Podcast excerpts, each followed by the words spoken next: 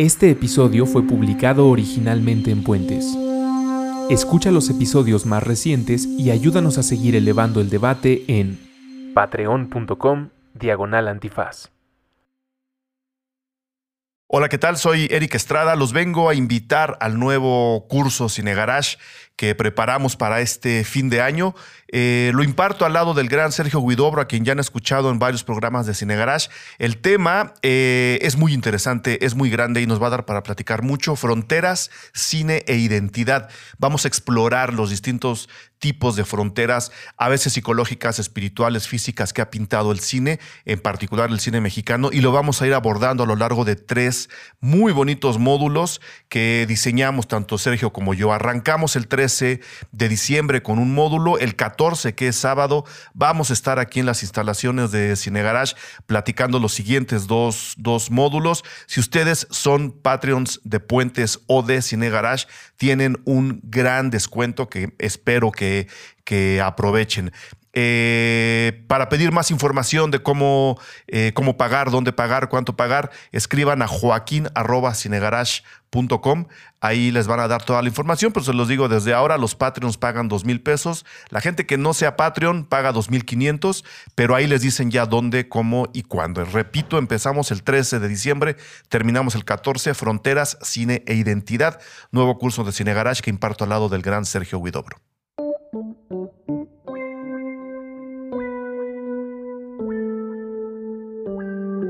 Estética Unisex, con Jimena Ábalos y William Brinkman Clark.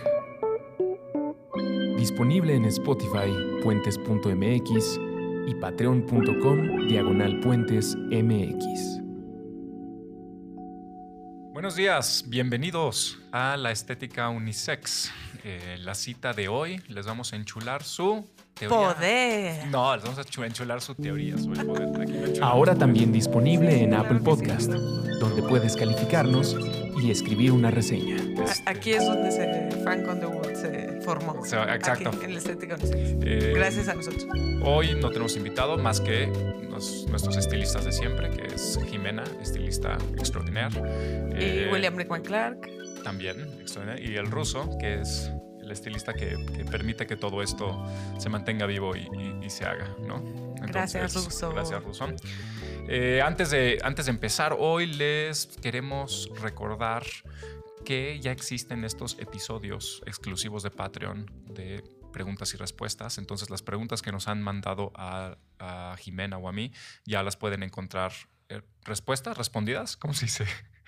Respon- Respondidas. respondidas, Sí, sí se dice respondidas por nosotros directamente para ustedes, eh, pero solo si son Patreons. Entonces, son Patreons, pueden acceder a este y lo que vamos a ir haciendo es, conforme se vayan acumulando las preguntas que ustedes nos manden por ahí por la plataforma, eh, cuando tengamos ya un buen bonche, hacemos otro episodio y les avisamos. Y pues bueno, esperamos que esto los anime un poquito más a donar a, a Patreon. A Y ahí por Patreon nos pueden escribir después, durante, mientras escuchan el podcast y tengan por seguro que nosotros guardamos su pregunta en un cajón para sacarla muy pronto en un episodio especial. Entre más preguntas manden, más rápido sale el episodio especial. Exacto. Entonces, bueno, vámonos a la parte del poder. Eh, ¡Tadán! Jimena y yo pensamos que era importante tocar esto porque eh, muchas de las cosas que ustedes han pedido de episodios futuros tienen que ver con, nos han pedido relaciones, masculinidades tóxicas. eh, al parecer, por alguna razón, todos ustedes están... muy- Spoiler, todas las masculinidades son tóxicas. Todas, eh, menos, no la, cierto, menos no. la mía. Eh, y, y por alguna razón todo el mundo está obsesionado. Menos la tuya, Menos la dijiste. mía, claro. Pero, y todo el mundo está obsesionado con las relaciones abiertas, ¿no? Todo el mundo, como 16 mil personas han Sí. pedido, de, de los millones de escuchas que tenemos, muchos de ustedes han, han pedido un podcast sobre las relaciones abiertas. ¿Funcionan, no funcionan? ¿Se puede, no se puede? Y creo que toca hacer ese episodio después de masculinidades, porque justo eh, hay cosas que tienen que ver, ¿no? Creo que mucho de lo que diremos en cuanto a nuevas masculinidades es aplicable también a nuevos formatos de relación. Exacto. Y antes de eso, necesitamos hablar del poder, sobre qué es el poder, qué teorías hay del poder, cómo se ha pensado el poder desde diferentes este, vertientes, etc. Entonces, hoy nos vamos a dedicar a eso en esta cita. Y un buen momento para empezar sobre eso es en Atenas. En el- ¡No! no, vamos a empezar con el buen Weber. Weber, ¿No? que me encanta porque cuando yo vi a Weber en mi clase en la prepa, el profesor siempre nos corregía que era Weber y nosotros le decíamos Weber a propósito. Y él nos decía, es Weber. Y nosotros, sí, sí, Sí, sí, por cierto, Weber. No, que es Weber. era muy divertido. Lo siento, lo siento, profesor Ruhr. ¿Cómo se llamaba? Mándale un saludo. Hola, profesor Ruhr. ¿Rur? Hijo, ya Monsieur me cayó mal. Este, no, no es cierto, es Monsieur. Ya te mandamos un saludo. Pobre, era muy buen profesor. Ahora ya ¿Que soy muerto profesora yo, le tengo ¿Pero más por- por qué empatía. pobre? ¿Está muerto ahora. o qué? No, pobre que lo buleábamos diciendo Ah. Weber cada vez y cada vez no sé ni qué decir. No, es Weber. Weber. Las, las infancias mexicanas. Eh, platícanos de, de Weber, Jimena. De Weber y, y- y el poder. Pues creo que Weber es una teoría muy interesante sobre el poder que es bastante básica, ¿no? En, en su libro que se llama Economía y Sociedad, nos habla del poder como relación social, pero a diferencia de Foucault, que vendrá después, sí nos habla del poder como un recurso.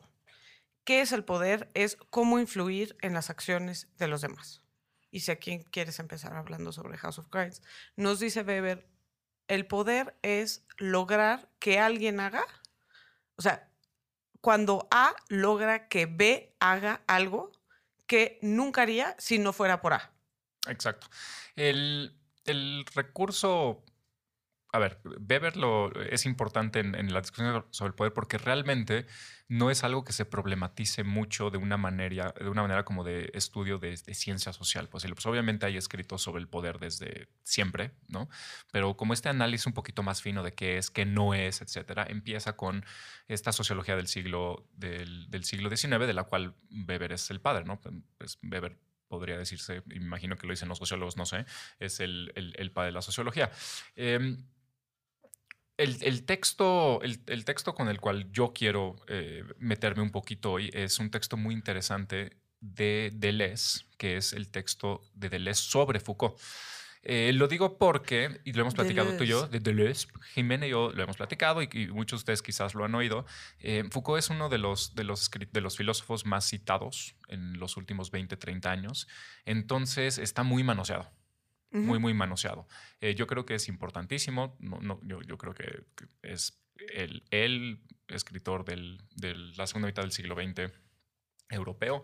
Eh, quizá algunos más, pero, Eh. pero ya está tan manoseado que, que, que, no hay muchas lecturas y tú sabes que yo le tengo un poquito de repudio a la academia gringa y la academia gringa lo acabo de, lo acabo de, de manosear y domesticar y lo que vemos en este libro, ah, por cierto, el libro se llama Cursos sobre Foucault el segundo tomo se llama El curso sobre el poder y es una transcripción del curso que dio Deleuze el año o dos años después de que se muriera Foucault en, en, en. Y lo interesante de este texto y de leer, de leer cursos es eh, que no te tienes que atener a toda esta parte institucional de Foucault. Entonces no tienes que atenerte a lo que le decían sus, eh, lo que le decían sus, este, sus editores o el tamaño de un libro, lo que sea. Entonces, lo que estás viendo con el, con el libro es que Deleuze te habla de la amistad que él tenía con él, de entrevistas con otras personas, de lo que dicen otras personas, y te da una cosa un poquito más. Entonces, estás viendo Foucault, pero estás viendo el Foucault de Deleuze y el Foucault de Deleuze a través de como todas las amistades y, y quienes realmente lo conocían. Entonces,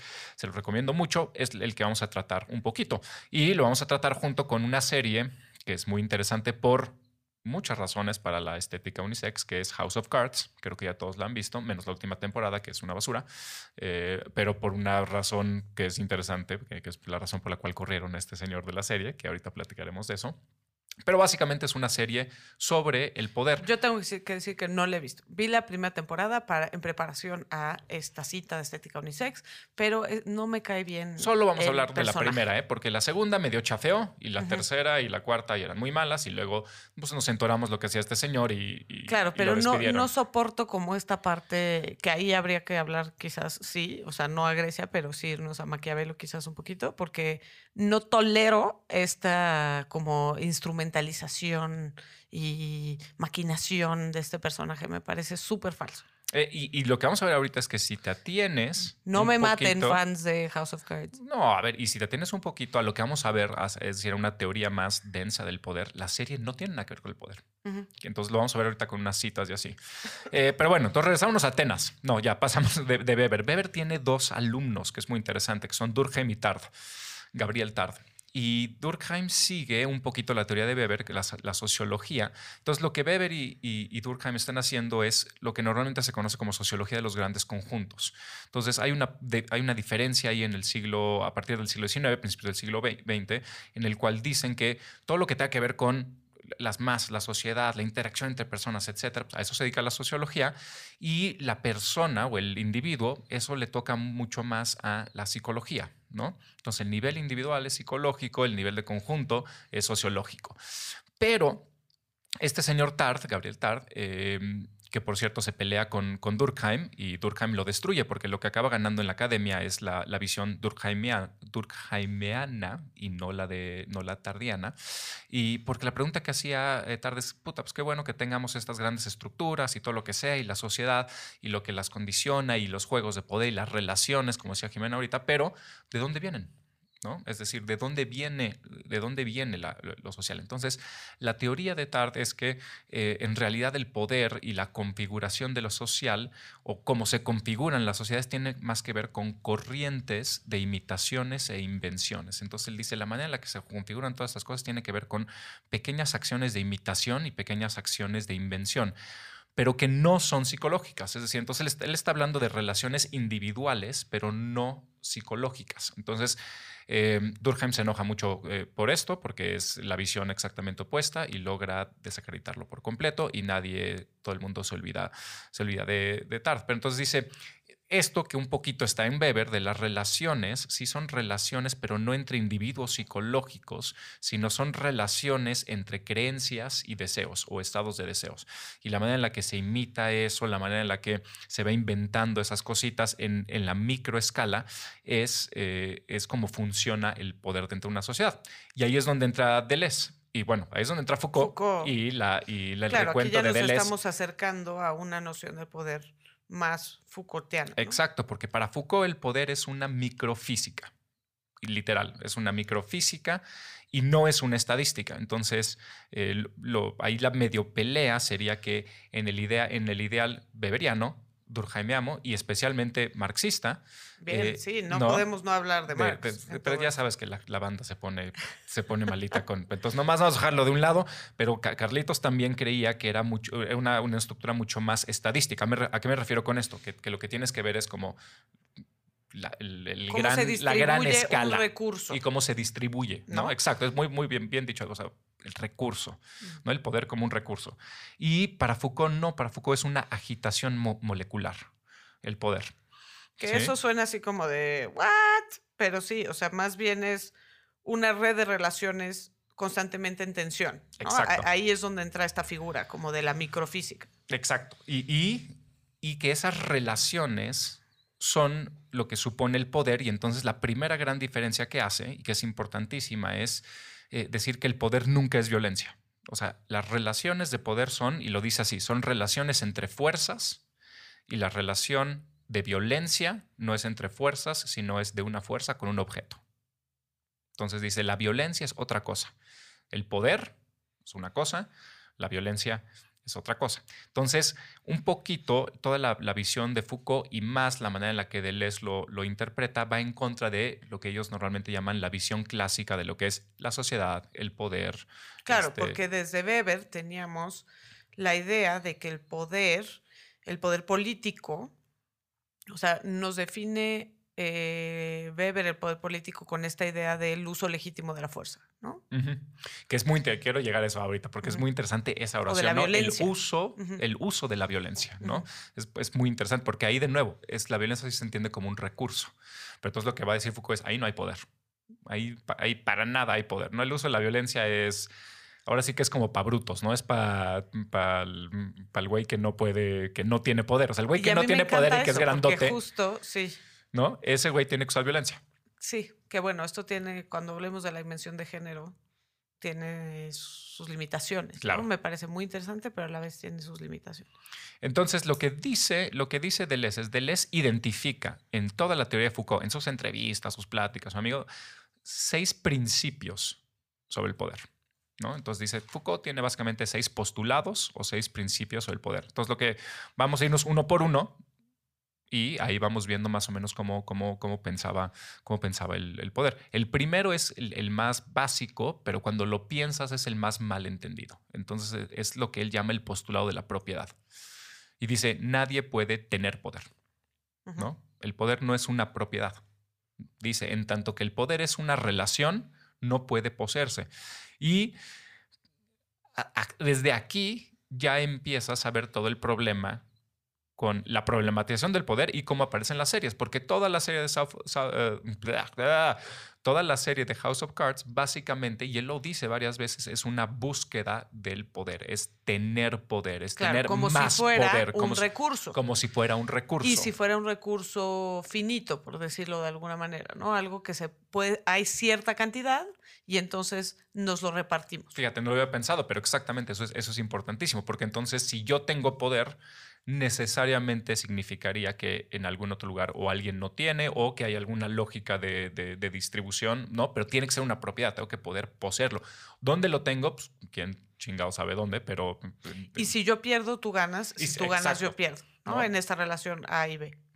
Entonces, lo que dice es, el poder no se puede poseer porque es una relación, por lo tanto, el poder solo se ejerce.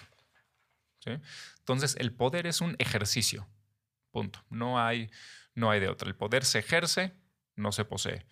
Y desde ahí ya vemos que lo usamos mal, ¿no? O sea, lo, lo decimos, de, "Ten- tengo el poder. ¿Cómo, cómo- cómo se llama, Ruso, tú te vas a acordar, cómo se llama la, la- la caricatura en la que alguien decía, yo tengo el poder? Era. Alguien decía, Munra. yo tengo el poder. Munra tenía el poder. en los. Munra el inmortal. Los felinos galácticos. Decía, yo tengo. Así, Sí, ok. po- ¿Los Thundercats se llamaban los felinos galácticos? Sí, claro. ¿En serio? Bueno, eh, eh, así se decían ellos. O sea, ¿Sí? cuando. Ah, ok, en la bueno, no querían decir señor. o sea, yo sí fui muy fan de Thundercats. Sí, Era- no, a mí me sí, mamaban los sí, sí. Thundercats. Ah, pues acuérdate, era antiguos espíritus del mal. Claro. Invadan este cuerpo decrépito y transfórmenlo en Munra, en el, el inmortal. inmortal. ¿Sí? Y entonces ahí él poseía el poder. ¿no? Lo invadía el poder, lo, poseía y ahí tenía. Pues no, no es como Munra el inmortal, no puedes eh, poseer. Entonces, aunque parezca muy simple ese primer postulado, en realidad lo que hace es pues, darle la vuelta a la mayoría de los estudios. Eh, tú mencionabas hace ratito, Jimena, Maquiavelo, pues Maquiavelo todo el tiempo tal vez el pensamiento de, de, de cómo... claro, poder ¿no? como recurso, ¿no? Y Poder cuáles son las estrategias. Pero muy- bueno, la parte estratégica también la Sí, muy de, muy de Estado, muy, este, muy de, de recursos que uno tiene un Estado y, y se los quita al otro. Todo eso es muy interesante. Pero bueno, desde ahí ya le está dando un, un poquito la vuelta. El segundo principio que dice es el principio de localización. Y esto es muy interesante porque lo que dice Deleuze, que, que está atravesado en toda la teoría de Foucault, es que eso que llamamos poder, que es una relación, nunca puede ser localizado, nunca se deja localizar. No puedes decir, ahí está el poder. ¿No? Dice, el poder se dispersa por todo el cambio, por todo el campo social. En realidad lo que está diciendo es que el campo social no es más que una continua relación de poder y de vez en cuando aquí y allá violencia, pero la mayoría de estas relaciones que tenemos con la gente, que lo hemos platicado mucho, que es un poquito problemático, ¿no? La, la mayoría de las relaciones son relaciones de poder. Entonces, la gente que cree que se puede tener una relación neutra o, o este ideal que luego pasa mucho en las películas gringas de, de tenemos una relación en donde somos completamente iguales, pues yo creo que Foucault diría, pues no, compadre, o sea, puede ser que a veces tú ejerzas cierta autoridad y puedes ver que la otra persona, que, no sea siempre una persona, pero pensar que somos iguales, ¿no? Eh, eh, en una relación ¿Pero cuál fue el postulado? Es el postulado de, es el postulado de localización. El- nunca puedes localizarlo. Constantemente está disperso, es difuso Esta y está en movimiento. Es súper relevante ahorita que hablemos de. Venga, no, nada de ahorita. Ahorita, venga. No, o sea, justo el feminismo te va a decir, ajá, pero no. O sea, depende del feminismo, ¿no? Porque el feminismo posmoderno obviamente toma mucho de Foucault, pero esto de que no se puede localizar, ¿sabes? Para el feminismo radical te va a decir, claro que no. Por supuesto que se puede localizar. está, y es el aquí está. patriarcado. Sí.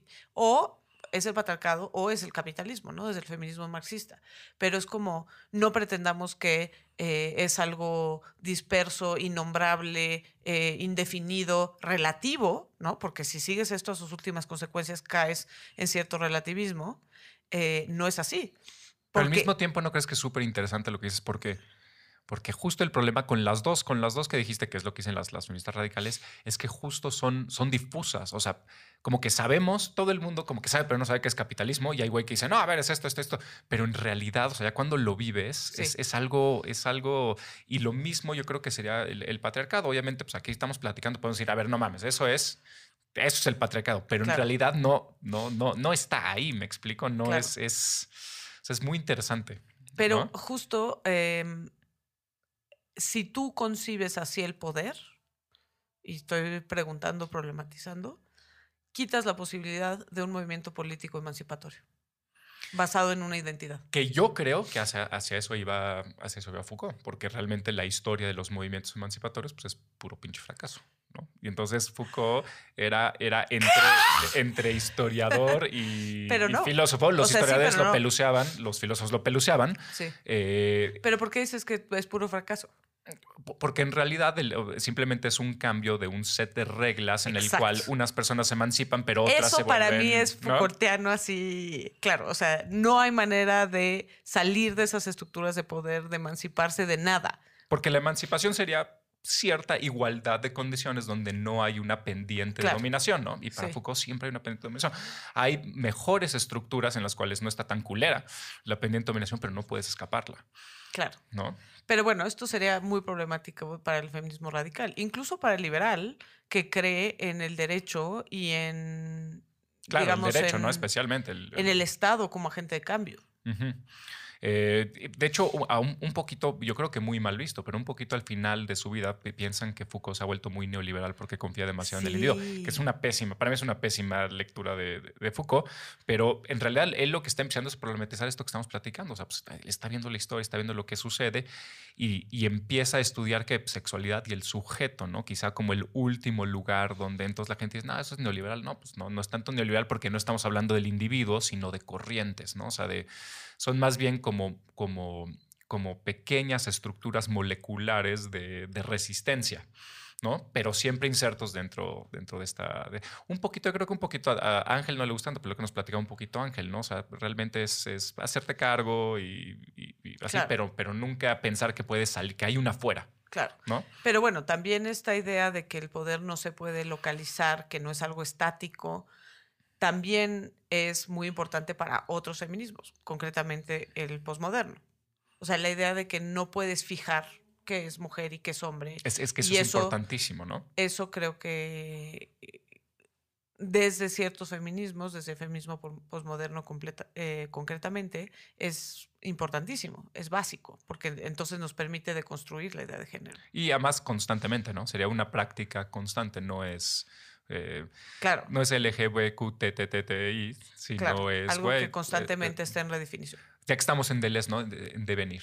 Todos los sujetos serían subjetivaciones que devienen. Pero bueno, entonces hay una parte muy interesante en House of Cards cuando él dice eh, que, te habla de, cómo está mal hecha esta serie, bueno, digo, está taquillera y todo, pero si te metes al, al, a, la, ya a, la, a la grasita, dice eh, Frank Underwood, que es el, personaje principal, el de, ¿cómo se llama? El de Kevin Spacey. Hay un momento en el que dice, el camino al poder está pavimentado con hipocresía y con bajas, o sea, con casualties, ¿no? Pero de nuevo, ¿qué es lo que te estoy diciendo? A ver, eh, ahí es a donde quiero llegar. Si llego ahí, a esa posición, porque él lo que quiere ser es presidente, ¿no? Claro. Como si el poder... Eh, ¿Qué pedo con mi vida hoy? Como si el poder pudiera localizarse, por ejemplo, en la figura del presidente. Ahorita, ahorita, eh, y todo el mundo dice, no, pues no tiene el poder el presidente. Foucault diría que no. No, no él, porque no, ni lo puede poseer ni está ahí, sino que estás en un lugar donde mejor se puede ejercer, sí, pero no necesariamente llegas y, ah, ya, ya la, ya la armaste, ¿no? Que es muy interesante. Nunca lo hemos platicado aquí, ¿no? O sea, llegar a esos puestos, ¿no? Eh, si tú, si, si Jimena mañana eh, la eligieran presidente, no tendría ningún poder. ¿No? O sea, para llegar a esos puestos tienes que haber hecho toda una vida de, o sea... Y eso me parece interesantísimo, o sea, el poder realmente es lo que pasa en el cuartito O sea, eh, son las cosas que no tienen nombre, que no tienen un proceso, que pasa como de maneras mucho más sutiles. ¿No? Y, y- y para llegar a ese cuartito, tienes que haber hecho un chingo de cosas que, que por eso puedes estar. O sea, tienes un- muchísimas relaciones de fuerzas entre personas que Pero lo que te permiten es acceder. Sí, ¿no? es, sí es correcto House of Cards. Sí, en, en- en la, la configuración, pero no en cómo lo están, cómo, cómo lo están enunciando, ¿no? O sea, esa parte sí, hacia allá voy, pero no voy hacia allá pensando que el lugar es el que tiene. O sea, justamente el estar yendo es el poder. Sí, No es llegar al poder, sino el, el estar yendo es el estar ejerciendo poder. claro. Y si lo continúas ejerciendo, pues vas a poder llegar a un lugar donde tengas más posibilidad de ejercicio. Entonces ahí Frank Underwood normalmente está pensando que hay un fin, pero no hay un fin, es, es solo, el, solo el camino. El ejercicio de Eso, ¿no? poder es el fin. Exacto. El camino es, es, es todo y luego te mueres. Este, entonces, ese es el, segundo. ¿Qué, qué dice aquí un poquito Foucault? Dice, normalmente pensamos que, por ejemplo, que el poder emana del Estado. El poder no emana del Estado porque el, el Estado no puede ser el lugar del poder. Puede apropiarse un poquito de los ejercicios, puede formalizarlo, pero no, no viene de ahí porque si, si fuera así, entonces si de repente accedes a él, ya huevo tienes, tienes poder, ¿no? Entonces, propiedad y localización pues, van un poquito juntos de la mano. En el tercer postulado se mete con, con Marx un poquito. Es el postulado que se llama el postulado de subordinación. Entonces, para, la- para los que se sepan su, su Carlitos, pero más específicamente su Althusser, que le fue mal, por cierto, al principio. Creo que se, se le fue el, el- el tren al señor. Pero eh, eh, tenía esta teoría muy interesante sobre la estructura, la infraestructura, los, los mecanismos de Estado, etcétera, etcétera, etcétera, que es muy marxista. En otras palabras, el, eh, hay una infraestructura y una superestructura y la infraestructura está subordinada. ¿no? Lo que dice Foucault es los ejercicios de poder nunca están subordinados a ninguna estructura. Al revés, los ejercicios de poder son los que permiten que se conforme una estructura, ¿no? O sea, la estructura no existe más que como ejercicio de poder. Claro. ¿no? Otra vez la política. O sea, nadie, eh, nadie tiene más o menos poder, ni está en un mejor o peor lugar eh, dentro de, ¿cómo se llama? El, el Capitolio en Estados Unidos, sino que todo junto y todo como continuos movimientos y ejercicios de poder configura eso que podríamos llamar el... Pero ¿por qué Estado. eso es el principio de subordinación? Porque eh, en la teoría clásica eh, se dice que los ejercicios están subordinados a la estructura, es decir, la, la Sí, sí, estructura perfecto. es la que permite que existan esos ejercicios. Aquí al revés. Aquí al revés. Los ejercicios son los que configuran esa estructura. Exacto, sin ejercicios no hay estructura. ¿Qué realmente es eso? Sería como pensar, hay un Estado y, Claro. y el Estado es algo y, y permite ciertas cosas. Si no hay esos ejercicios, no hay, no hay nada. Claro, que podríamos ¿No? traer esto y, y se ha hecho al patriarcado. Eh, Exacto. Ah, el patriarcado. Entonces llega tu tío cagante, ¿no? Y te dice, pues el patriarcado, ¿qué, qué es eso? No, E- e- exacto, porque no es como, no es como si fuera, pudiera yo tocar en, en la casa el patriarcado, ¿no? Así, ah, vengo al, vengo al patriarcado, ni nada por el estilo. O sea, solo es el continuo ejercicio de cierto tipo, de cierta formalización de relaciones de poder, Ajá. ¿no? Y a ver, vamos a pasar al, al Pero a la siguiente. vez sí es fatalista. Pero es, pero es muy importante porque en el siguiente lo que vamos a ver es que, y, y esto, esto casualmente también nos han preguntado mucho que hablemos, que hablemos de esto. Eh, no funciona, por ejemplo, el patriarcado no funciona si solo son los hombres, ¿no? El patriarcado son los hombres. No, no, es todo un sistema y en esa no. si estamos hablando de relaciones, por ejemplo, entre varones y mujeres, entonces ambas partes tienen que de alguna manera, no estoy diciendo ni que voluntariamente, por el estilo, No, ni con las, y conciencia. las mujeres son instrumentales al patriarcado. Precisamente el patriarcado como este sistema de relaciones de poder necesita de las mujeres que buscan conservar ciertos privilegios, que es un poco lo que decíamos en este episodio Cita. sobre feminidad tóxica. Sí. En esta cita de preguntas especial. Ah, de las preguntas de la semana pasada, sí. Sí, por supuesto que, que las mujeres tienen un rol dentro del patriarcado, O sea, si que tú lo, lo, mantiene. tú lo ves en todo House of Cards, ahí sí es interesante cómo lo hacen. O sea, ¿Por no qué? hay. Porque yo también necesito ejercer poder Exacto. y no hay- conservarlo. ¿Y no hay hago ninguna eso? pieza que sobre. ¿no? O sea, todas las piezas están ahí eh, como engranadas y necesarias para la perpetuación de estas estructuras. Y si no existen las piezas, no existe la estructura, o sea, no puede definirse independientemente. Eh, ¿Acabaría algún día el patriarcado? Pues si de repente no hay ningún ejercicio de ese tipo, pues ya no hay patriarcado, ¿no? Pero lo interesante ahí es que no solo es el patriarcado.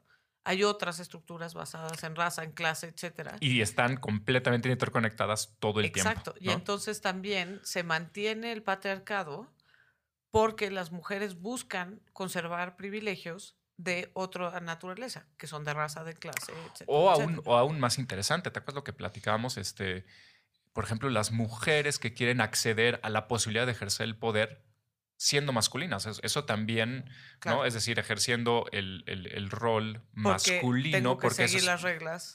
Es seguir las reglas. Entonces, eh, Ahora, no estoy diciendo, por supuesto, disclaimer, no estoy diciendo que las mujeres mantienen el patriarcado. ¿eh? Estoy diciendo que las mujeres dentro de este sistema de relaciones de poder necesariamente tienen que participar de estas estructuras o dispositivos. Y disclaimer, no necesariamente luego son conscientes las, por supuesto que no. De hecho, yo probablemente diría que la mayoría del tiempo las, las...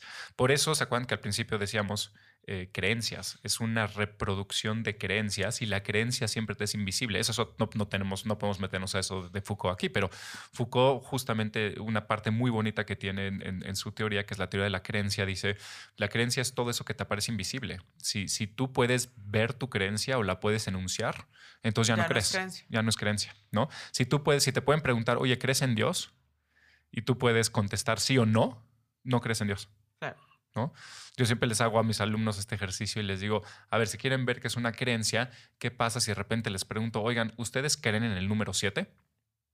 ¿no? Y el hámster como que se cae. Así que, sí, y entonces, yo, estuve en esa clase. Quien suena como un pendejo es el profesor que te está preguntando si crees en el número 7, ¿no? Pues como chingados no va a creer en el número 7. O sea, no te aparece como una posibilidad. Eso es una creencia. Entonces, todo lo que mantiene posible estas, estas estructuras como reproducciones de relaciones de fuerzas son la más de las veces completamente no son invisibles, ¿no? A, cada persona. Tal vez alguien te dice, oye, mira esto, pero, pero si lo sigues haciendo, es, es, un poquito eh, invisible. Si quieren llamarlo inconsciente, pueden llamarlo inconsciente. Eh, no es tan fácil, ¿no? Porque también me imagino que debe haber mucho hate en, en algunas tropas feministas hacia las mujeres que, que no son, que propagan el, el patriarcado o algo así, ¿no? Y yo diría, pues. No, no, no, no, creo que sea. O sea, solamente hay que hacer conscientes estos mecanismos. O sea. ¿Crees que no haya hate así de pinche señora? Usted está. No, claro que Siéntese, señora. Pues sí, ve a Bárbara de Regil. O sea, pero, justo el tipo de mujer que. Eh, no le mandamos a a Bárbara de Regil. No, que ejerce como estos mecanismos de control porque busca conservar sus propios privilegios dentro de esto. ¿no? Pero, pero a mí y hay mujeres que son particularmente teotom, ¿no? O sea, fenómeno teotomismo. Pero yo quiero defender a Bárbara del Regil porque yo creo que es lo que te digo. la ataqué en las preguntas. el, episodio de siete preguntas la ataqué yo la voy a defender. No, no lo, que, me refiero es... que estas mujeres que, por ejemplo, ejercen sutilmente control sobre otros cuerpos femeninos. Pero yo, yo lo que quiero decir es, yo creo que mm. no lo hace completa consciente, con completa conciencia de que eso es lo que está haciendo. por supuesto que no. Que es lo más pernicioso, porque no te das cuenta. Por supuesto, por supuesto. Entonces, ninguna de estas mujeres que va por la vida criticando a otra mujer porque es gorda, porque es fea, porque lo que sea, se da cuenta de cómo está instrumentalizando el patriarcado. Y no solo eso, lo que sí se da cuenta, sin darse cuenta, es que le está ayudando, le está ayudando, ¿no? O sea, ella está procurando una ventaja eh, de capital social o de capital capital por, eh, por hacer estas cosas. Claro, porque así ejerce poder. Y Regina, Volviendo. Regina Roach. ¿En serio qué me pasa? Creo, creo que tengo un, una apole. Bueno, vamos al siguiente precepto. Eh, stroke.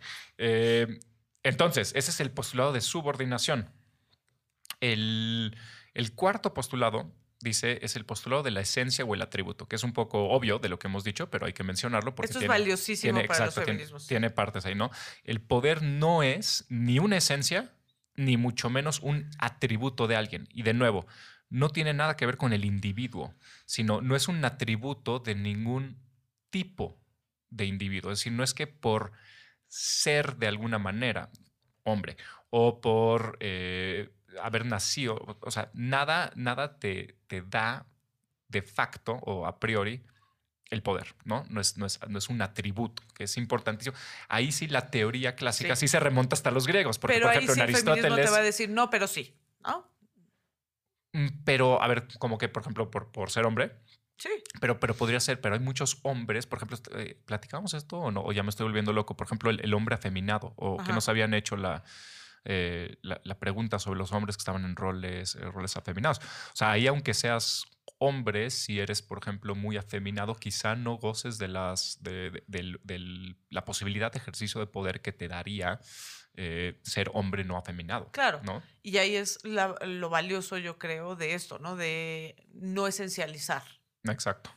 ¿No? Decir, No es esto naturaleza, es una no es construcción, es, exacto, esto es una construcción y en tanto es una construcción puede ser deconstruida. Y ah, lo que comprueba que es una construcción es precisamente este tipo de ejemplos, ¿no?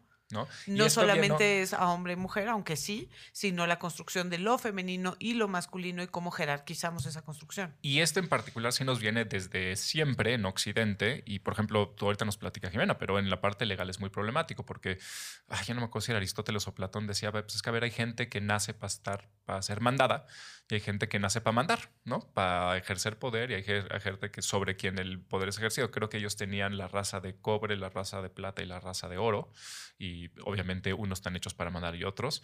Y, bu- y bueno, ¿cuántas, cuántas diferentes excusas para, el, por ejemplo, la esclavitud hay en este tipo de principio? ¿no? A ver, Por pues es, que, es que estos no, no- no es su culpa, pues que no pueden mandar, ¿no? pues- por su naturaleza. La subordinación de la mujer. La por subordinación supuesto. de la O sea, mujer. su naturaleza es la sumisión. ¿no? Su ¿Por naturaleza qué, es. por qué no puede ir a pedir un trabajo y necesita, por qué necesita que su esposo le, le dé permiso para trabajar? Pues porque ella no, ella por esencia o por Necesita atributo protección, necesita ¿no? protección. Lo cual es siempre un arma de dos filos. Exacto, ¿no? Entonces, eh, esto eh, lo dice, dice, la relación de poder pasa tanto por las fuerzas dominadas como por las dominantes, porque esa es la, la cosa que no vemos. El momento en que le quito la esencialidad, entonces hago del dominado partícipe de la relación eh, de poder. De nuevo, nadie aquí está diciendo que sea consciente, nadie que está diciendo que quieran ser dominados, ¿no?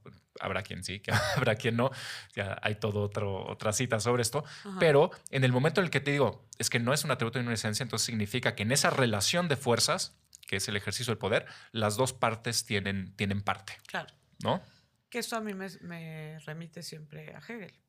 Que, es, es donde empiezan a rescatar a Hegel, es donde empiezan a, a- rescatar a la esclavitud, a la servidumbre voluntaria, que ya la segunda vez que lo menciono y se me sigue olvidando el, el- nombre del- de, de- de la autora de la servidumbre voluntaria, pero bueno, y aquí da un ejemplo muy interesante que ahorita nos va, nos va a ayudar Jimena con, con su, con su francés. Eh, dice, por ejemplo, aquí es donde sí lo puedo ver, de cómo no es una esencia o un atributo y cómo todos participan del poder son con las eh, letras de cachet, let- las let- letras de ¿cómo es?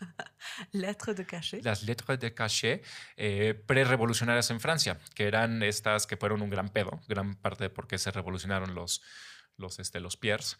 Y em, que era esta cosa en la que el rey te daba cartas firmadas, pero sin nombre. Y te- Sí. se las daba al- al- a la aristocracia. Entonces tú llenabas el nombre de la persona que querías que metieran a la cárcel. Ajá. Entonces llenabas el nombre, la dabas y pues, iban por esta persona, le hacían una investigación y lo metían en la cárcel. Pero aquí es donde dice, dice Delos, vamos a pensar que, que ahí el poder no es una esencia del rey, el poder real no es algo, ni un atributo del rey, ni una esencia del rey, sino que todos tienen que estar participando en eso. Entonces todos sus patiños Claro. tienen que estar participando en todos juntarse y decir, a ver, este güey quiere meter a ese güey a la cárcel, entonces, ¿le llevamos el juego o no? Si todos le llevamos el juego, entonces, pues sí, este sí, sí está, sí está malito, loquito, todos estamos de acuerdo en la investigación, métanlo a la cárcel, pero todos tenemos que ser partícipes de esto que se ve como si simplemente fuera la facultad del rey, ¿no? Claro. El rey, que no es lo mismo, ese métanlo a la cárcel, en el cual participamos todos, no es lo mismo que la esclavitud, que no es una relación de poder, ¿no? La relación entre un amo y un esclavo, sino que ahí es una relación de fuerza. ¿sí? Entonces, ese tipo de, de- de cosas útiles son interesantes. Ahora, la esclavitud, pues obviamente tiene toda una parte que es un juego de poder, pero pues es entre los, los hombres blancos y así, pero la relación entre el, el esclavo y el, y el amo es una relación de violencia y por eso mucha gente cuando, cuando está hablando de, de Hegel dice, no le digan la relación amo y esclavo. Claro. Díganle la relación, eh, eh, ay, ¿cómo le dicen? Siervo, siervo y, siervo y señor. Es- dice, lo correcto es siervo señor, no amo y esclavo, porque la relación de amo y esclavo es una relación de violencia Sí. y la de siervo señor, que es como el poder real, en todo el mundo está, está metido ahí. Es decir, el siervo participa en el ejercicio del poder entre siervo y, y esclavo, Claro. ¿no? No, siervo y. Entre siervo y señor, perdón. Eh, eh, por ejemplo, aquí en House of Cards hay una parte muy, muy interesante eh, eh, que eh, podemos problematizarla. No hay una parte en la que él dice, eh, está hablando con un güey, el, el güey se va y entonces hace esta cosa que voltea la pantalla y te habla, ¿no? Por cierto, recurso muy chafa, ¿no? Pero Es que yo no pero lo a la gente en le este gusta. rol. O sea, no me parece bien logrado su acento. No lo tolero. O sea, de verdad. Pero la gente y menos cuando hace esto. pero cuando ese rompe la cuarta ajá, pared y. Pero y ese recurso a la gente le encantaba, le encantaba. ¿Por Ajá. qué? Porque te está explicando qué pedo, te está claro. explicando el Sí, poder. ¿no? porque Entonces, somos tarados. Exacto. Entonces él decía, este güey que se acaba de ir, dice, hijo, eh, me acaba de decepcionar porque escogió el dinero y no el poder, ¿no? Y dice, el, dice, el dinero es esa casa bonita que te puedes comprar en no sé dónde y enseñas a tus amigos, pero el poder es ese castillo hecho de piedra que dura para siempre, ¿no? De nuevo, o sea, el poder lo está viendo como una esencia, como un atributo y que no tiene Como un nada que recurso. entonces, de- de- por un lado está interesante porque le quita la propiedad, porque dice hay una diferencia entre dinero y poder y así, pero por el otro lo- le vuelve a dar vuelta a decir esto es algo que, que dura, que es un atributo, que es un recurso. Claro, que y los dos tienen la misma figura, ¿no? Los dos son una cosa. Exacto. Los dos son solo yo. Y en realidad lo que pasó ahí es que pues, el güey, de- los dos están en relación de fuerza. No es que haya preferido una cosa y la otra, sino eh, no, está, está- está ganando, está ganando este güey. El quinto postulado, porque eh, vamos bien de tiempo. El quinto postulado es el postulado de la modalidad. Y aquí se meten duro con la teoría clásica beberiana y durkheimiana, porque en la teoría clásica del poder, eh, normal te dicen el poder es o una cosa o otra cosa. ¿Cuáles son esas dos cosas? Te dicen o violencia o ideología. O sea, el poder puede ser ejercido como violencia Claro. o el poder puede ser ejercido como ideología, ¿no? Hay una parte en la que Frank Underwood dice la, di- la diplomacia, diplomacia, Diplomacia. la diplomacia, te- te digo, tengo, tengo, estoy apopléjico, no sé cómo se diga eso. Este, sí, ¿no? Sí, es apopléjico. Sí, pero no hagas eso. I roll. Eh, dice la, la diplomacia es dar la mano con la derecha, ¿no? Eh, estrechar la mano con la derecha mientras tienes una piedra en la izquierda, ¿no? O sea, es como, como esta negociación entre los. Foucault dice no, en- y en realidad no es ninguna de las dos, no es ni ideología ni violencia, porque ideología sería como esta idea de que la estructura es donde está el poder y la violencia que es en, en- en- Fuerza. en la fuerza está. Ahora, ¿no? yo diría que lo de Frank Underwood sí es más bien Foucaultiano. Hay, hay partes que sí, pero te digo, es O que sea, luego se figura, traiciona. La figura, no, la figura- sí. O sea, esta figura, lejos de ser algo co- como con la concepción clásica del poder, sí me da cuenta como de estas fuerzas ocultas, dinámicas. Trata de desver, pero yo creo que lo individualiza demasiado, o sea, lo pon- pone Sí. demasiado en, en- como un genio maquiavélico, Sí. ¿no? Demasiado y mucho menos en, en esta gran, gran, gran, gran red de, de- de relaciones que están todo el tiempo dándose. Entonces, más bien lo que sientes que estás haciendo, estás asistiendo a una a una serie, o sea, estás asistiendo a una historia en la cual cada vez tiene más poder, ¿no? Está subiendo escalones, está llegando al lugar de poder y no, no, no les permite, no nos permite entenderlo más como un juego constante, constante, que es muy interesante porque es lo que decía. En la vida real, de repente, cuando este güey pasa lo que, lo, que sucede, ¿no? Cuando lo, cuando lo evidencian, ahí te das cuenta que el poder es un juego, porque no importa qué tan alto hayas según tu escalado o llegado, de un momento para otro, la relación se puede invertir por completo y puedes no poder ejercer ningún poder, como le pasó a él, a Kevin Spacey, no a, no a, este, a Frank Underwood, ¿no? Entonces, eh, ahí hay como una parte muy interesante entre el personaje de Frank Underwood que va subiendo, subiendo, subiendo, subiendo, subiendo, poseyendo más poder según él, y en la vida real, Kevin Spacey de un momento para otro se da cuenta que no puedes poseer ningún poder porque es una relación que se puede invertir en, en- en cualquier momento.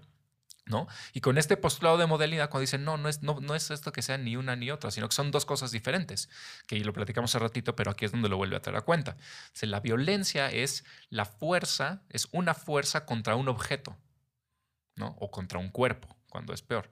Y el poder son fuerza con fuerza, son relaciones entre dos fuerzas. ¿Sí? Entonces, no tiene que ver con la ideología y con la estructura y no tiene que ver eh, con, con el uso de la violencia, sino que el poder solo son dos fuerzas que, y ahí Foucault se vuelve beberiano un poquito, porque dice, eh, es, pero le, le da la vuelta un poquito. eh, porque dice es una acción sobre otra acción. No, Claro. no una acción. eh, eh, Que ahí ¿no? yo siempre digo que no es que sean incompatibles. No, no, O no. sea, si vemos a Weber como a nivel de una relación interna, no sé si me estoy explicando, entonces se vuelve Foucaultiano. Es Foucaultiano, sí.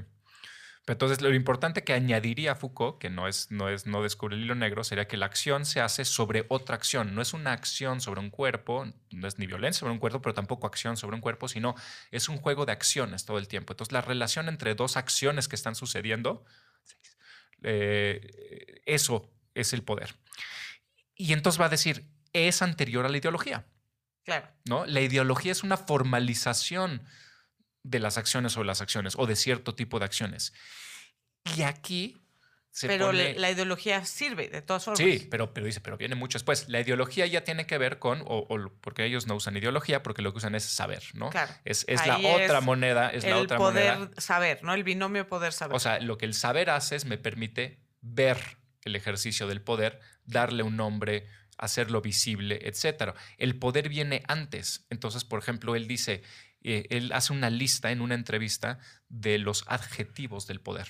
claro. Entonces, él dice, el poder incita, el poder induce, el poder disuade, el poder facilita o dificulta, el poder amplía o limita, el poder vuelve más o menos probable, ¿no? Que lo que sea. Claro. Ya cuando le puedo decir que, ya estamos en la parte del saber, ya está formalizado. El De poder viene antes. Entonces, estas relaciones son cualquier relación entre tú y entre mí que tenga que ver con alguien tratando de incitar, de inducir, de disuadir, de facilitar. Todas estas cosas, ahí es donde está el poder. Este, inducir a qué es otro pedo, Claro. ¿no? O sea, el poder es A mí inducir. me encanta esto, o sea, la idea de que los distintos mecanismos de poder producen distintos tipos de saber y que eso es lo que refuerza, induce, disuade, todos estos verbos, el ejercicio mismo del poder. Exacto. El sí. saber es en función del poder. poder y el poder en función. Es, él- Claro. él, siempre lo dice, es una moneda con dos Sí. caras, pero nunca las puedes separar, ¿no? Entonces, enseñar a un estudiante es una relación de poder, sí, pero, pero antes de que haya estudiantes. Una relación de poder en la cual lo que hay es, eh, ¿cómo, cómo lo llamaríamos? Quizá un- una, in- inducir a alguien a que aprenda algo, ¿no? Inducir a alguien a que aprenda algo, eso es la forma del estudiante, pero en el momento en el que es inducir, esa es la relación de poder. Y dice, es diferente que la violencia, porque la violencia lo que hace es quebrar el objeto o el cuerpo, doblegarlo, obligarlo, destruirlo, ¿no? Sí. Son dos cosas completamente distintas. Aquí hay un pequeño problema, yo creo, especialmente en el, campo del feminismo, Para de la es violencia muy- simbólica, Exacto. ¿no? no, O sea, y ¿qué la pasa ahí? violencia sobre los cuerpos específicamente, y sobre esto hay muchísimo trabajo, es también un mecanismo de poder. Entonces, No ahí es, es el poder.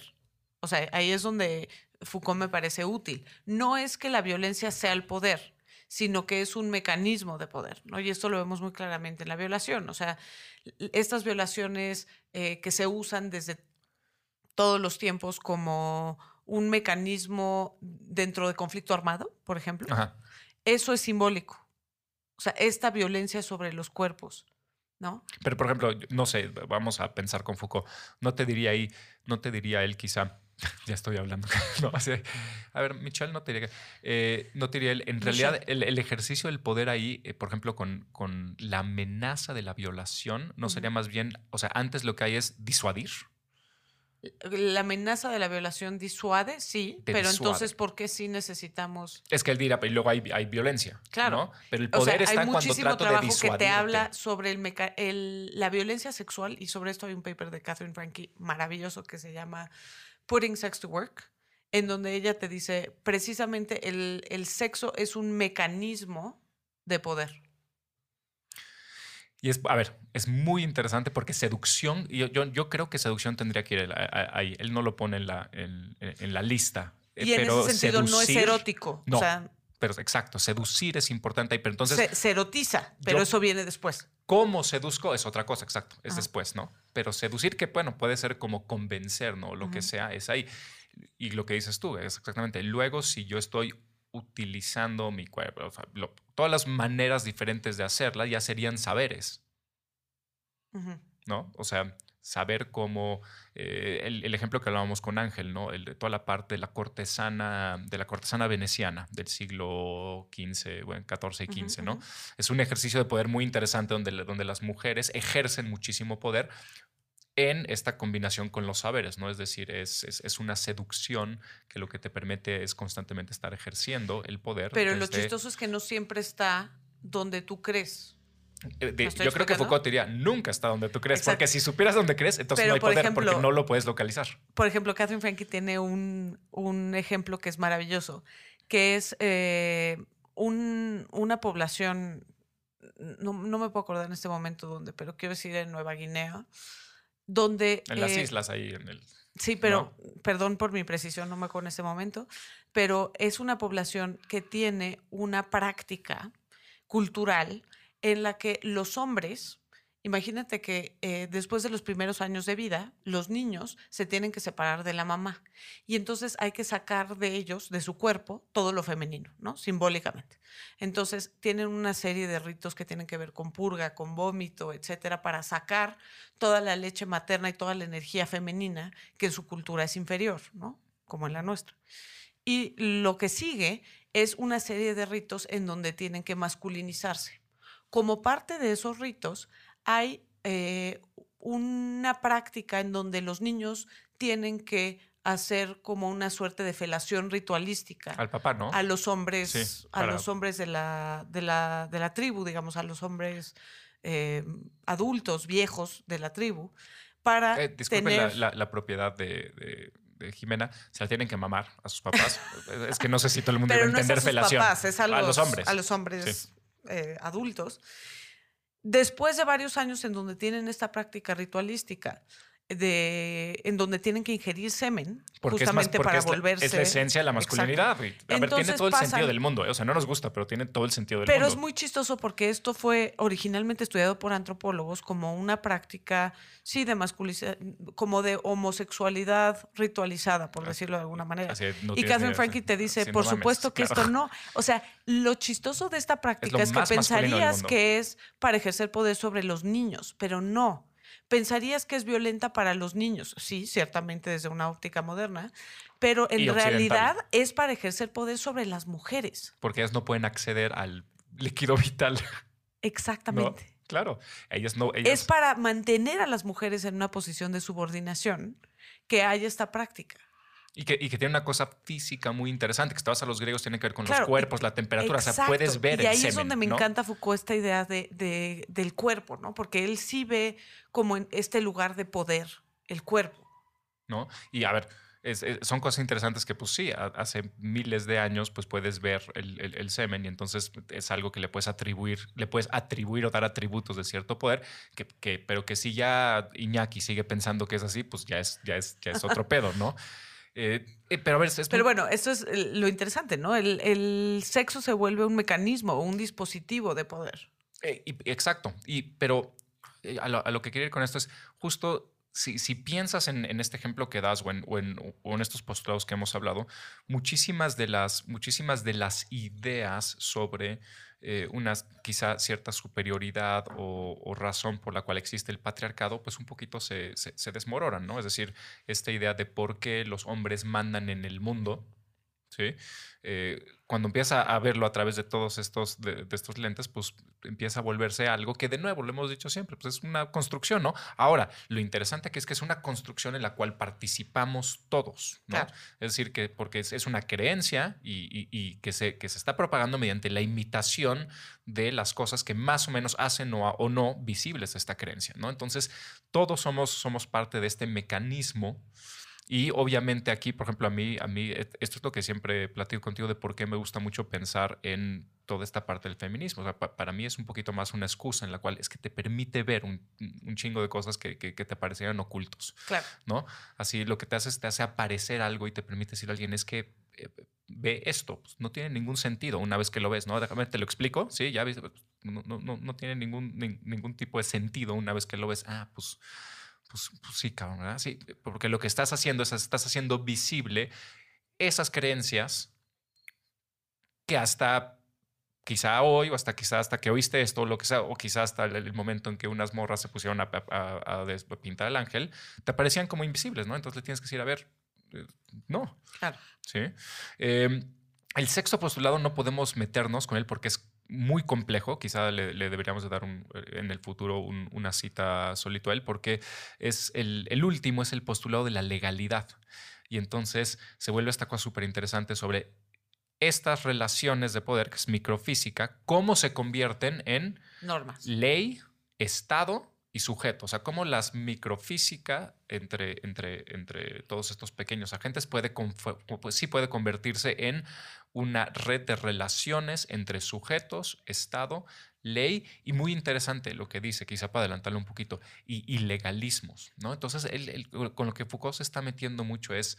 eh, Que tiene que ver con el binomio poder-saber. exacto, pero- También, ¿no? porque estás creando un, un tipo particular de saber que da Exacto. cierto poder. Que- y que- bueno, y no que- lo da, y que se- permite ejercer. y que se ve de cierta manera. Y el ejemplo que yo siempre uso ahí, que es interesantísimo, es, es un ejemplo gringo, que es que mucha gente en Gringolandia se hace la pregunta, ¿no? Pero como que no tienen la respuesta porque nomás lo usan así como, vean qué jodida está nuestra ciudad. Entonces te dicen, ¿cómo es posible que un joven africano-americano que vende drogas pueda estar en la cárcel 40 años, ¿no? Si, si lo cachan tres veces, y un millonario blanco de Nueva York que, que se chinga el dinero de alguien más, No va a pisar la cárcel. ¿no? O, o la va a pisar dos años, Exacto. ¿no? O como estas señoras que hicieron trampa. Las señoras que hicieron trampa para la 60s, universidad, Que se fueron o- 10 10 días a la cárcel. O bueno, lo de Bernie Madoff, ¿no? Que Claro. ¿Ya se murió o no? Sí, se Sí, suicidó. Bernie se suicidó, Bernie se sí. suicidó.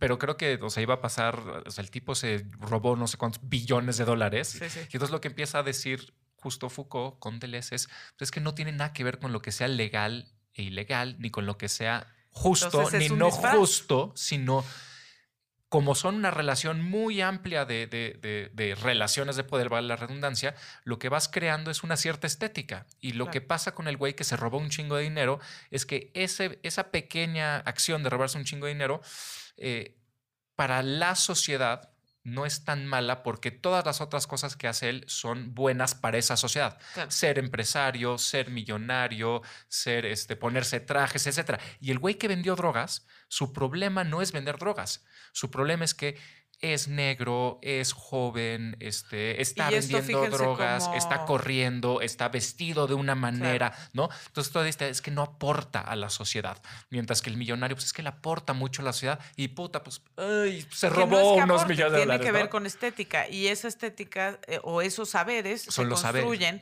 en esta eh, este enramado mucho más complejo de relaciones de poder ¿no? Porque y ahí se también pensamos en la impunidad de la violencia de género Exacto, que es cómo se ve y que es Claro. importantísimo, ¿no? O sea, cómo se ve la violencia de género no Ajá. tiene que ver con el acto de violencia, tiene que ver con toda, toda, toda esa eh, enorme estructura de diferentes relaciones y estética que hace que algo se vea de una manera que no tiene nada que ver con, entre comillas, lo que es. ¿no? Claro, pero lo que quizás lo, lo molesto para ciertos feminismos de Foucault es esta parte de que no puede cambiar. No puede cambiar. Estas son las relaciones de poder y incluso si las cambias vuelven a resurgir de otra manera. No puede cambiar voluntariamente, yo diría. O sea, no puedes. Y entonces hay una, una idea fatalista, ¿no? E incluso Martha Nussbaum, que es una feminista eh, que me parece muy clara para muchas cosas, dice que eh, Foucault nos lleva a la idea fatalista de que somos prisioneras de las estructuras de poder. ¿Sí o no? Yo soy Foucaultiano en eso. Yo creo que sí y yo y creo que estoy de Y acuerdo. entonces, con ¿cómo él. justificas? Volvemos al, a Kevin Spacey. Ajá. ¿Cómo justificas que sí está cambiando? O sea, por lo menos eh, eh, la idea de impunidad sobre la violencia de género. Es que yo creo que. Pero yo- Pensemos que hay impunidad y que hay mecanismos muy sutiles de poder, un enramado muy complejo de relaciones de poder que hace que ese tipo de violencia no sea perseguida. Pero no crees que se desplaza más que de que Ah, deja de eso es lo que desaparecer? diría Foucault. Es Eso es que lo que sí. diría Foucault. A ver, Foucault, Estamos cambiando. Foucault sí cree en una cosa. Foucault sí cree en una cosa, la revolución. Y, y le, y le va fatal. Pero aquí no hay una, una revolución. No. Entonces, ¿cuál es tu diagnóstico? Y le va, le va fatal al cabrón porque, por ejemplo, apoya mucho la revolución, la revolución iraní. Ajá. Y va y le dicen, ¿cómo es posible que apoyes una revolución? Porque además es una teocracia la que se está instalando, etcétera. Y pues él dice, a ver, compadre, pues es que aquí está pasando algo, ¿no? Claro. Aquí está, y, y puede ser que no sea de acuerdo a tus valores occidentales, Sí. pero aquí está pasando algo. Y, y entonces aquí sí hay un cambio. Y tú te acuerdas que yo siempre lo he platicado contigo. O sea, para mí el Pero es feminismo, muy si quiere, si quiere cambiar. ahí es donde siento que sí ya fue muy trastocado Foucault. Porque si no puede cambiar, ¿sabes? O sea, un poco la crítica desde los feminismos radicales a Foucault es justamente que, que dice el poder está en todas partes, entonces no da cuenta de estas diferencias entre dominante y dominado, que en este caso están basadas en género, ¿no? Pero pues finalmente, entonces si nos está diciendo que no puede cambiar, entonces sí está dando cuenta de estas diferencias. Fíjate, creo que Deleuze tenía la respuesta aquí, porque en la interpretación de Deleuze él habla de la cadena de Markov. Entonces, una cadena de Markov, para los que no están escuchando, es em, si tú tiras un dado y eh, un dado que tiene este, seis números, ¿no? Del 1 al 6. Si tiras una vez y sale 6, pues eso no significa que la segunda vez haya menos probabilidad de que salga un 6. Es exactamente la misma probabilidad. En una cadena Markov, no. Una cadena Markov es como una cadena de secuencias en lo que lo que vaya saliendo cada vez afecta de alguna manera u otra el siguiente resultado. Entonces, eh, Deleuze agarra estas ideas de Foucault y dice, yo creo, o yo lo que estaba viendo en Foucault es que él en realidad estaba viendo todos estos pequeños cambios a nivel molar, a nivel molecular. ¿sí? Como en la idea de una cadena Markov. Entonces, eh, es frustrante porque lo que te está diciendo básicamente es el, el cambio que tú crees que puedes hacer, ese nunca se va a dar. ¿No? O sea, no es, no es Claro. hagamos esto y porque hicimos esto, entonces las cosas cambiaron. Pero Sí. dice, pero sí están cambiando todo el tiempo. Y entonces lo que pasa es que de repente hay un momento donde tiras el dado y por la cadena de Markov, de repente todo cambia. Y sin que te des cuenta, o sea, de repente todo cambió.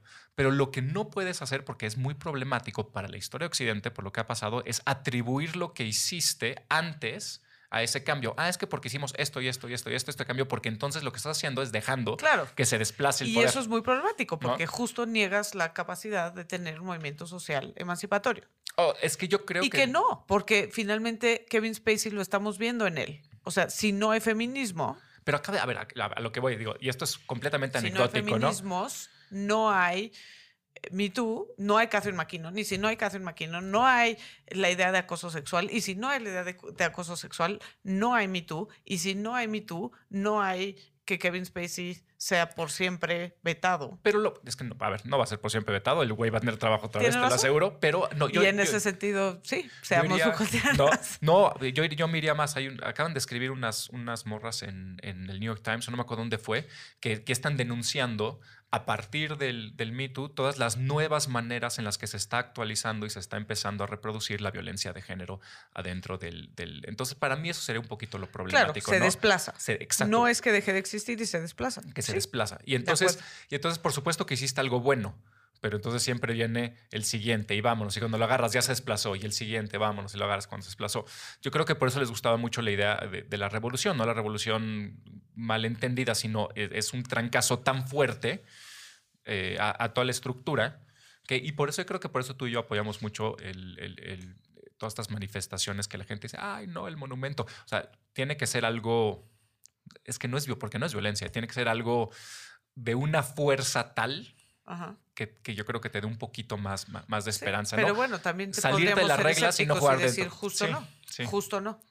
Justo no. Justo Me Too y justo todo esto es estético. sí. E- Y, también es un estilo de vida, yo creo, Sí. de lo que decía Ángel, porque es, es escoger qué tipo de vida quieres llevar. Si quieres, si quieres participar en esto y estar eh, luchando, etcétera, etcétera, o, o- o si quieres ser cínico y no hacerlo. No digo que uno sea mejor que el otro, pero quizá uno te dé más satisfacción o quizá uno... eh, Sí. No, no lo sé. Pero bueno, quizás esto también nos lleva a las contradicciones de ciertos feminismos, ¿no? O sea, no puedes decir al mismo tiempo que es, quizás los feminismos radicales, aunque yo los encuentro muy valiosos para muchas cosas, pues un poco es contradictorio pensar que hay estructuras de poder eh, que hay que reconocer, ¿no? Basadas en género, de sumisión, subordinación, etcétera, y al mismo tiempo pensar que eh, eso es susceptible de ser cambiado. Y los sacrificios que hay que hacer, lo que siempre platicamos tú y yo, del El costo. deseo, ¿no? El, el costo. O sea, es- estás dispuesto a negar ciertas cosas por un momento con la esperanza de que eso te dé un, porque no es un mañana, te dé una nueva generación mejor. ¿No? Son costos que tienes que asumir. Es, es una noción muy moderna de progreso que yo creo que quizá deberíamos dedicarles algún día un- un- una cita, que es muy difícil de, de- de quitarnos. Yo creo que además porque nos da consuelo, porque debe ser muy feo vivir en un mundo en el que En donde creemos que el cambio no es posible. en donde crees que y- y- o peor que y peor que las cosas que ni siquiera que estás en, en estasis no sino que las cosas están están eh, empeorando entonces Que sí, últimamente tenemos que sentirnos así. y últimamente habrá que sentirnos así no este acá nuestros amigos evangelistas de Estados Unidos y también el de aquí el, el cabecita algodón también tiene su este su su este rachita evangelista. Entonces no no nos da no nos da mucho optimismo eh, per se. Pero bueno, Hay que- no, no, es pero nada espérate, nuevo. Pero hay que acabar en una nota feliz. Con, este, platícanos Yo no, algo. puedo, yo no puedo acabar en una nota feliz, pero sí puedo decir que ya inauguré mi propia Navidad Perfecto. y decir que... Navidad feminista. Hashtag Navidad feminista. No, pero sí es muy interesante justo eh, en, este, en esta tenor. Estaba escuchando las canciones navideñas y dentro de eso salió Son, son mis John Lennon. No, Ah, John Lennon. Y John Lennon parte diciendo, eh, So this is Christmas, o sea, ya estamos en Navidad, ya pasó otro año y el mundo está fatal, ay, ¿no? no, y es espérate. justo mi sentido. Eso no está feliz. No, vamos a. Entonces, y, y- pero es increíble. Vamos porque, a pues, deconstruir a Santa no, Claus. No, no estamos peor, no estamos mejor, o sea, vamos a, sí, vamos y a- el mundo sigue estando Vamos a fatal. deconstruir mejor a Santa Claus y le hacemos un favor a la gente. ¿Por qué la señora Claus se, se tiene que quedar? ¿No se acuerdan de la campaña de Palacio que decía Santa Claus es mujer? ¿No se acuerdan? Se las voy a mandar y puede ser. maravilloso particularmente y perverso. Para, pero aparte me parece mismo tiempo, ¿no? particularmente ¿no? característico para el Del Palacio de Hierro. Bueno, a ver, ha de haber estado buenísima. La- Se las voy a, la- se las voy Ah, a pas- seguro, se las seguro. comparto y creo que es un buen tema para un episodio navideño de estética unisex. Perfecto. Tiene que haber un episodio navideño, ¿no? Tú Ustedes saben que yo amo todo lo navideño. Yo hago la estética Todo de lo Navidad y tú haces la subversión del rol de la mujer en la Navidad, Ah, pensemos. ¿no? Oigan, tengo un par de comentarios de personas que amablemente han seguido la transmisión en Patreon. Eh, hola. Hola. Uh. Como Adolfo Valdés, que eh, me corrige, era Jimán, a quien estábamos buscando. Claro, yo tengo el poder cuando... Pero hago- aparte, eh, por el poder de Grayskull. por el poder- pero a ver, pero es muy importante porque lo, como que lo poseían, ¿no? O sea, no Yo lo fui tenía. súper se, fan de se convierte, y como de que se convierte Y de fuerte. ¿no? Se convierte fuerte, ¿no? Cuando levanta la No, Adam espada. ya estaba fuerte. ¿Sí? ¿Siempre? Sí, le- Sí, Adam- claro. el solo, príncipe Adam solo se estaba muy volvía fuerte. pero, más. pero solo la espada le da como- algo. Porque decía, yo tengo el poder. Sí, O sea, claro. le- O sea, sus golpes pegaban más fuerte y su felino se hacía. me, ese eh, me mamaba ese. Yo que también se me montaba, se montaba en un tigre verde, ¿no? Que era muy miedoso hasta que. Hasta Claro. que tenía el poder. Sí, no Era tenía Lindy poder. Lou, sí. Me encantaba. Sí. Eh, también Roger Ramírez, que dice: Me da mucho gusto poder ocupar mi día de descanso viendo en vivo este programa. Les mando un abrazo. Eh, abrazo. Adolfo Valdés dice: Ellos hablando de Foucault y yo solo sé datos de caricaturas de los 80. Qué vergüenza. Oh, no, pues no importa, Amamos. esas nos Somos configuramos. súper ochenteros. Eres, Oye. ni- eres niño, estás ver, creciendo y ves William eso, ¿no? Brinkman, aunque es un chaborruco, nació en 1981 y yo nací en 1982. O sea, de caricaturas ochenteras, de verdad, por ahí no paramos. A ver, a ver, permítame. pe- Número uno. ¿Qué necesidad de balconearme? O sea, ¿por, por qué, tendrías, por qué tendrías que evidenciar mi, mi? Porque te molesta. Eh, pues, Sí, pero... Así me- se ejerce el poder. Me parece innecesario. Pero bueno, número, número dos, lo que, lo que dice el, el compañero es muy importante porque tú creces como niño viendo caricaturas que piensas que son tan inocentes como pinche He-Man, pero ahí estás empezando a ver, por ejemplo, una cierta asociación entre violencia y poder. Este, Claro. Es cierto, aunque creo que He-Man, Shira era chida, creo. Shira era En- chidísima. y en- Shira tenía Oye, ¿sabes un qué? castillo morado que yo tenía. Y en los Thundercats también, pero aún así nunca era la jefa una Últimamente me he estado acordando mucho de Shira porque justo hay una nueva serie de Netflix y hubo quienes, por supuesto, hashtag patriarcado, se enojaron porque la nueva Shira es una niña y no está sexualizada como estaba la Shira original. Ya están malitos todos también. Disfruten unas cosas de vez en cuando. No más vean la pinche caricatura. Pero, pero. No, no, no les gusta que no sea hot. Sí, pero y si fuera hot, habría otros que dirían, No, ¿por y- qué chingados es hot? ¿No? Entonces, ay, disfruten la pinche caricatura. Pero, pero me estoy dando cuenta que la, la- en, en los, no, no en los alcoholes galácticos, en, en los Thundercats. Alcoholes un- galácticos. Lapsus. Lapsus, alcoholes, Alcoholes galácticos. Es que voy al. galácticos. Es que no- también no, había- saben esto, pero estamos ahorita grabando y me voy, a, me voy a beber dijo al estadio. alcoholes. Ah, Yo dije alcoholes galácticos. Yo, por supuesto, que veía los halcones galácticos. Yo veía los Pues galácticos. Seguro el vaquero ahí. Pero lo que importa de los, lo que importa de los. Thundercats es que hay una morra que es muy Ajá. poderosa, pero siempre, pero nunca es la que manda. Sí, tienes razón. ¿No? O sea, ¿cómo se llamaba? Chitara. Igual que en los felinos. Chitara. No, pero esos no son halcones, son los felinos. No, por eso en los felinos hay una morra que es Chi- a chitara toda madre, chitara. máximo. pero nunca Hashtag, manda, ¿no? Es parte del equipo, ser. pero no, no manda. Y en los halcones galácticos también había una. Pero ¿quién, quién mandaba? Leono. Leono manda, sí. Sí. Leono y el, y el como el fantasma de Leono, que está así como, Sí. como siempre viéndolos Sí, desde sí, el cubil felino, sí. como arriba. Sí. No, creo, que- esto ya se prolongó demasiado. Habrá un episodio de, de una cita de caricaturas de los ochentas, ¿no? Sí, sería Lo maravilloso. bueno y lo malo, ¿no? Sí. Chitara buena. Lo malo es que Shira era súper kikaz. Lo malo es que estaba sexualizada.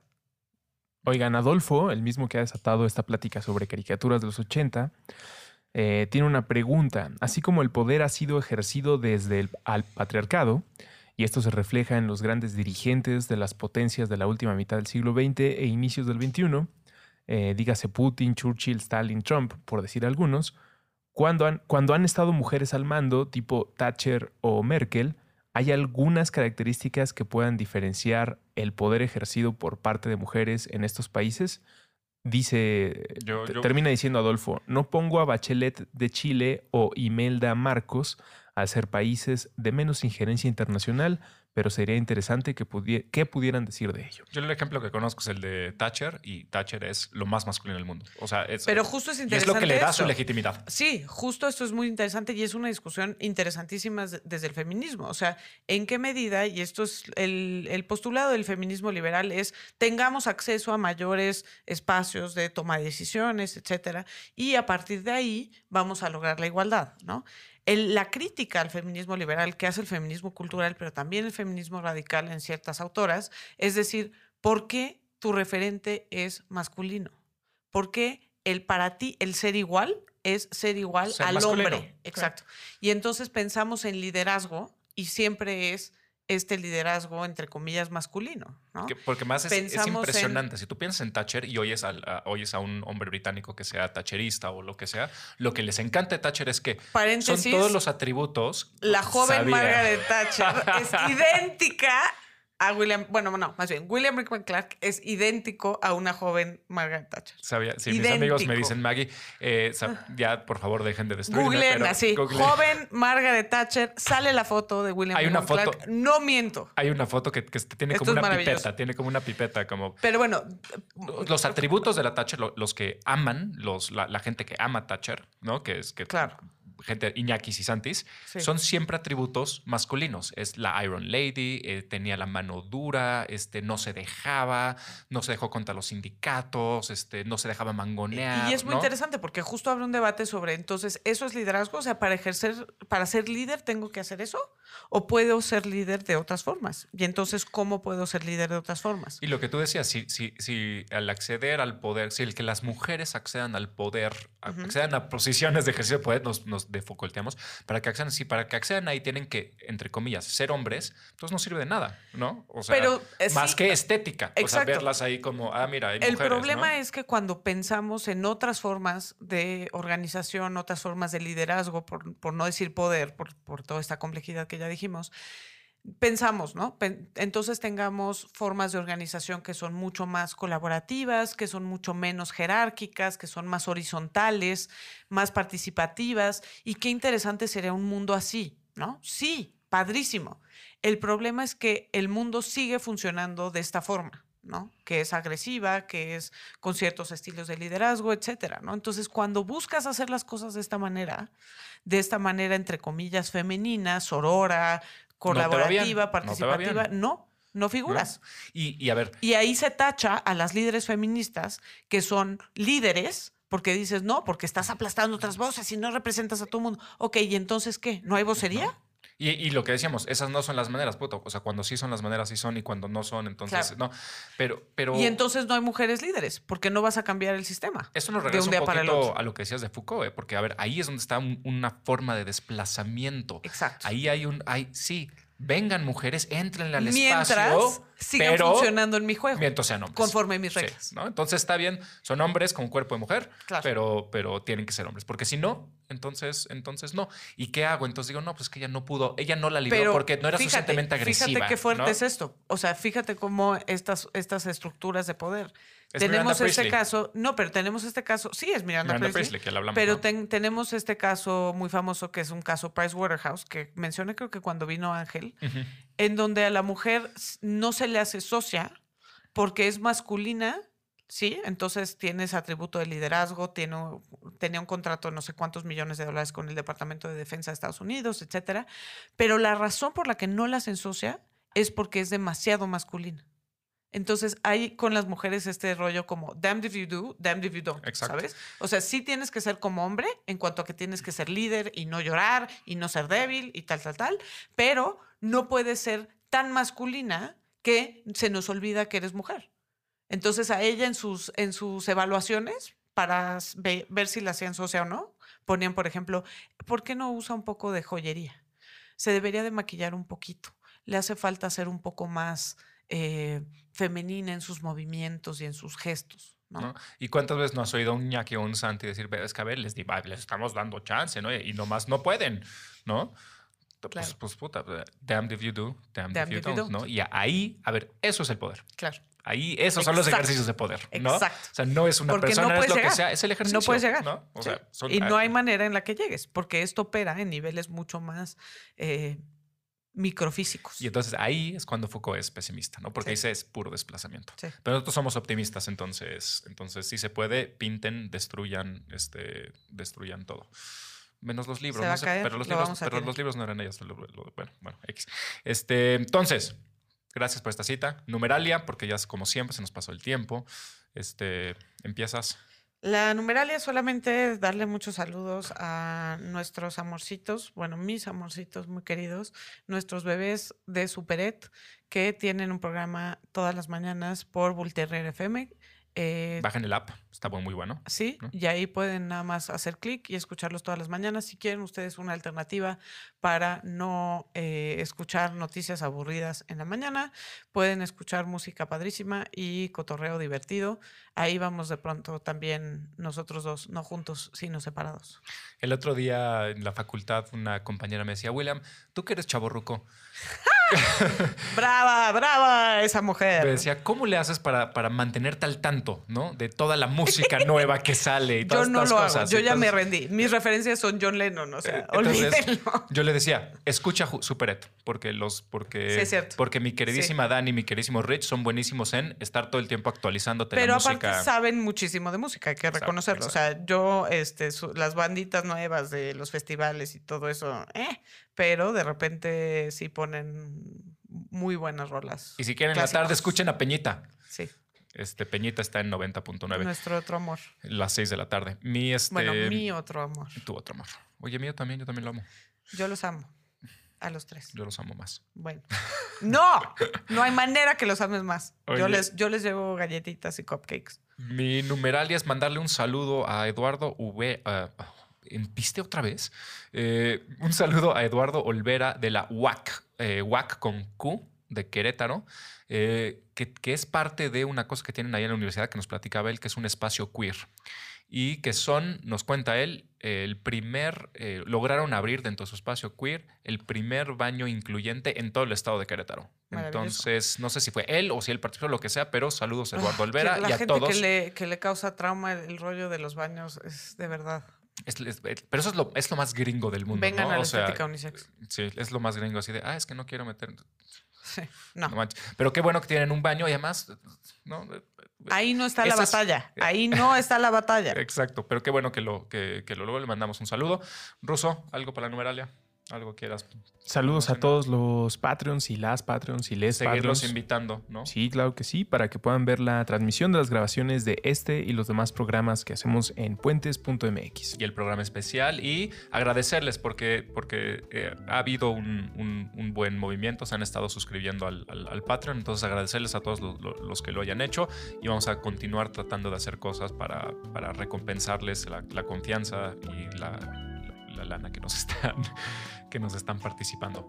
Eh, gracias por haber venido a la estética unisex, esperemos que les haya gustado su enchulada. Nos vemos en... Su enchulada de poder y Foucault, y creo que tenemos que hablar mucho más de feminismos posmo y, y Foucault y sus límites. Pero, pero está En la, otro- en la otro- agenda está fuerte, otro sí. La agenda está fuerte. vienen- Sí, bueno, ya vendrá, ya vendrá. Y, Sigan no, apoyándonos. y suerte a los Chiefs que juegan ahorita contra los Chargers en el Ah. Estadio Azteca. ¡Chiefs! Masculinidad tóxica. Estética Unisex, con Jimena Ábalos y William Brinkman Clark. Disponible en Spotify, puentes.mx y patreon.com diagonal puentes mx.